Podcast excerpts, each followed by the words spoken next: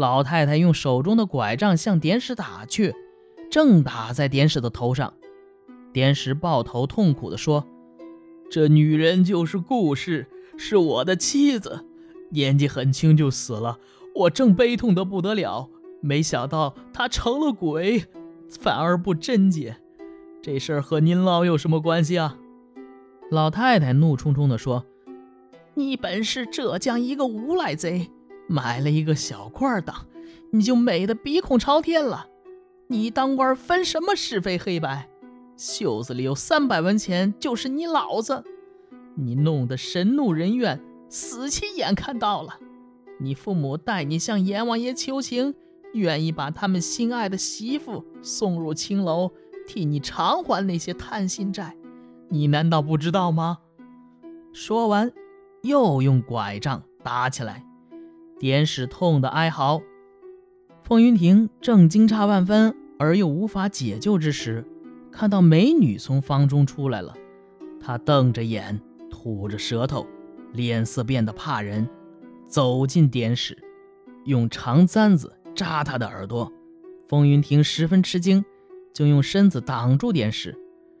美女愤恨不已，风云亭劝她说：“她即便有罪。”如果死在我的寓所内，就要归罪于我了。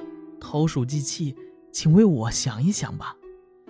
美女这才拉开老太太说：“暂时留他一条命，为了我，不要连累风狼。”这时，典史仓皇抱头鼠窜而去，跑回衙门，因头痛难忍，半夜就死了。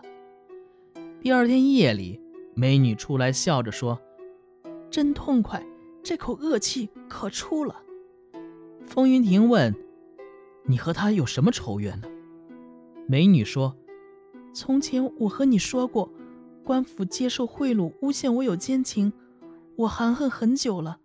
我常想求你帮我洗冤昭雪，但又自愧对你无丝毫好处，所以欲言又止。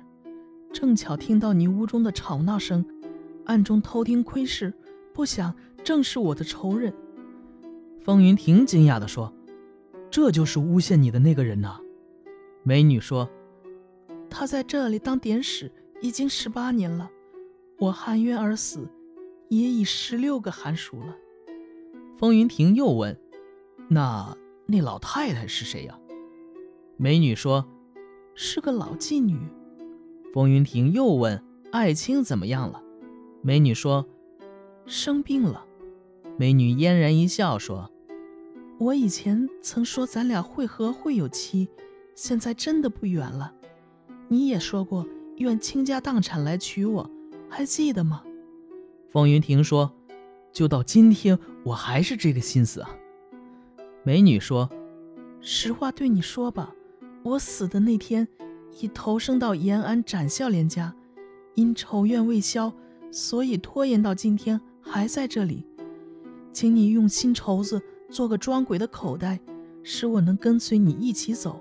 你到展家求婚，肯定一说就会答应。风云亭担心自己和展孝良家地位悬殊，恐怕不会成功。美女说：“放心去吧，不要担忧。”风云亭听从她的话。美女嘱咐说：“在路上千万不要呼唤我，等到新婚之夜。”你把我这个装有鬼魂的袋子挂在新娘子的头上，急呼“勿忘，勿忘”。风云亭记下了。他刚打开袋子，美女就跳了进去。风云亭携带着口袋来到延安，一打听，果然有个展笑脸。他生有一个女儿，容貌是非常美丽，但是得了痴呆病。又常常把舌头伸在唇外，就像暑天狗热的喘气一样，所以已经十六岁了，也没有人来提亲。父母愁的都得了病。风云亭到展家门口递上了名片，见面后介绍了自己的家世，回来后就请媒人去提亲。展孝廉很高兴，就招赘风云亭为女婿。展女痴呆病很严重，不知礼节，展家就让两个丫鬟把她扶入新房。丫鬟走后，展女解衣露乳，对着风云亭傻笑。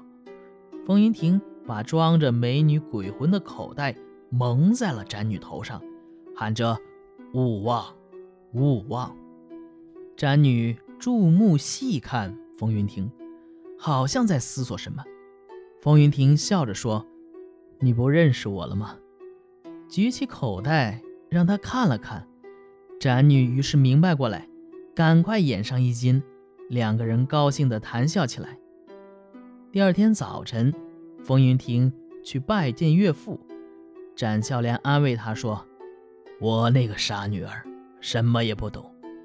既然承蒙你看得上她，你如有意，家中有不少聪慧的丫鬟，我会毫不吝惜地送给你。”风云亭极力辩白，展女不吃态。展笑莲感到很疑惑。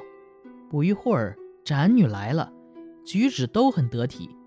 展笑莲大为惊奇，展女只是掩着口微笑。展笑莲仔细盘问，展女犹犹豫豫，羞于开口。风云亭便把事情的大概叙述了一遍。展孝莲听了非常高兴，对女儿更加疼爱。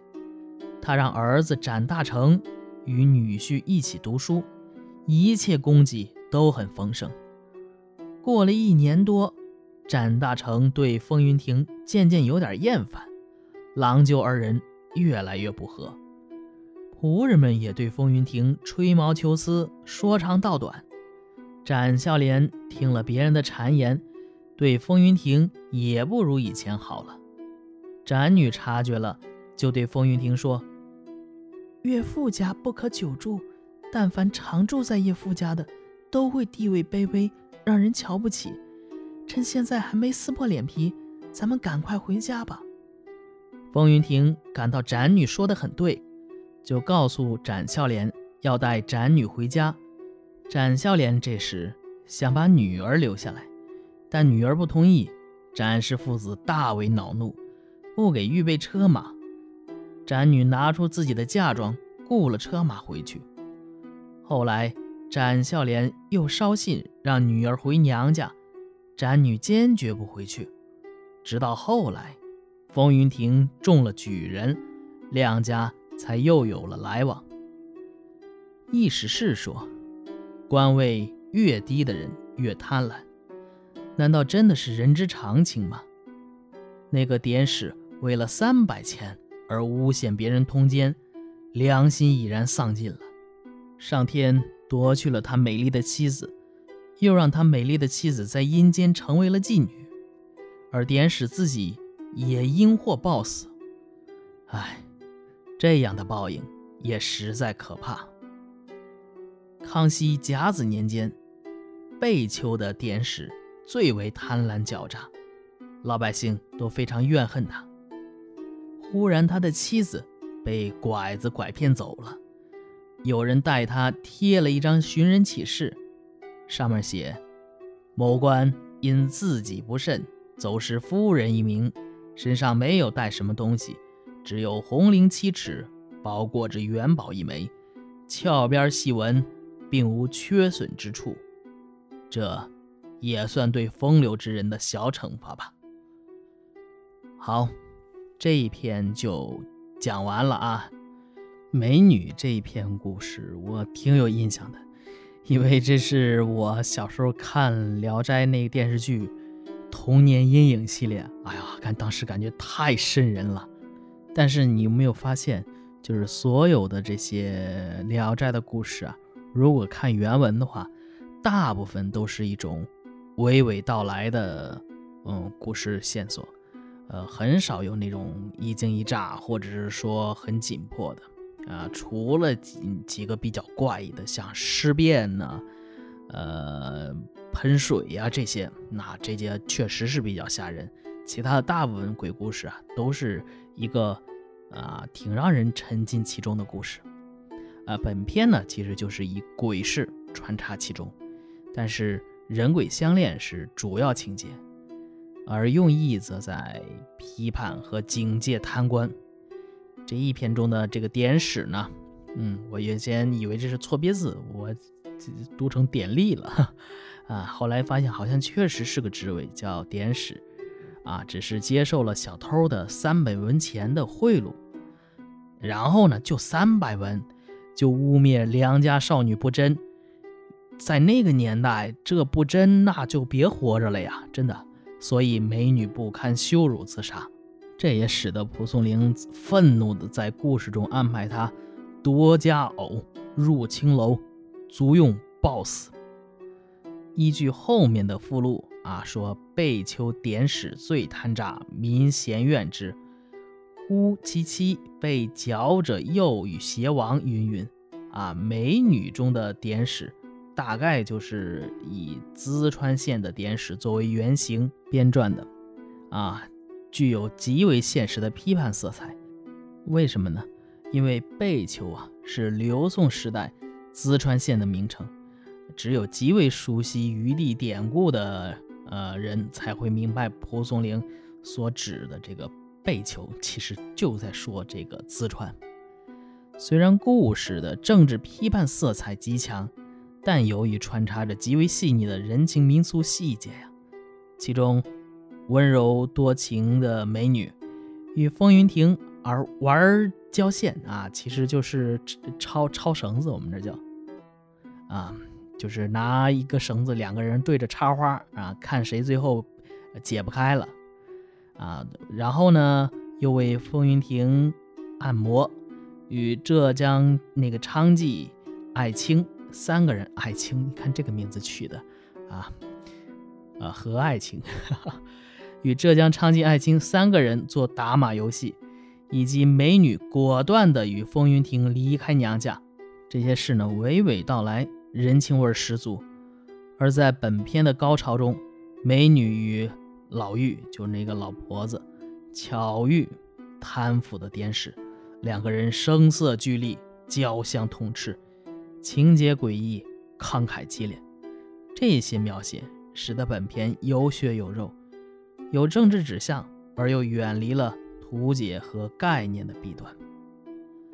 好，这一篇就讲完了。我是肖老肖，咱们下一篇接着聊。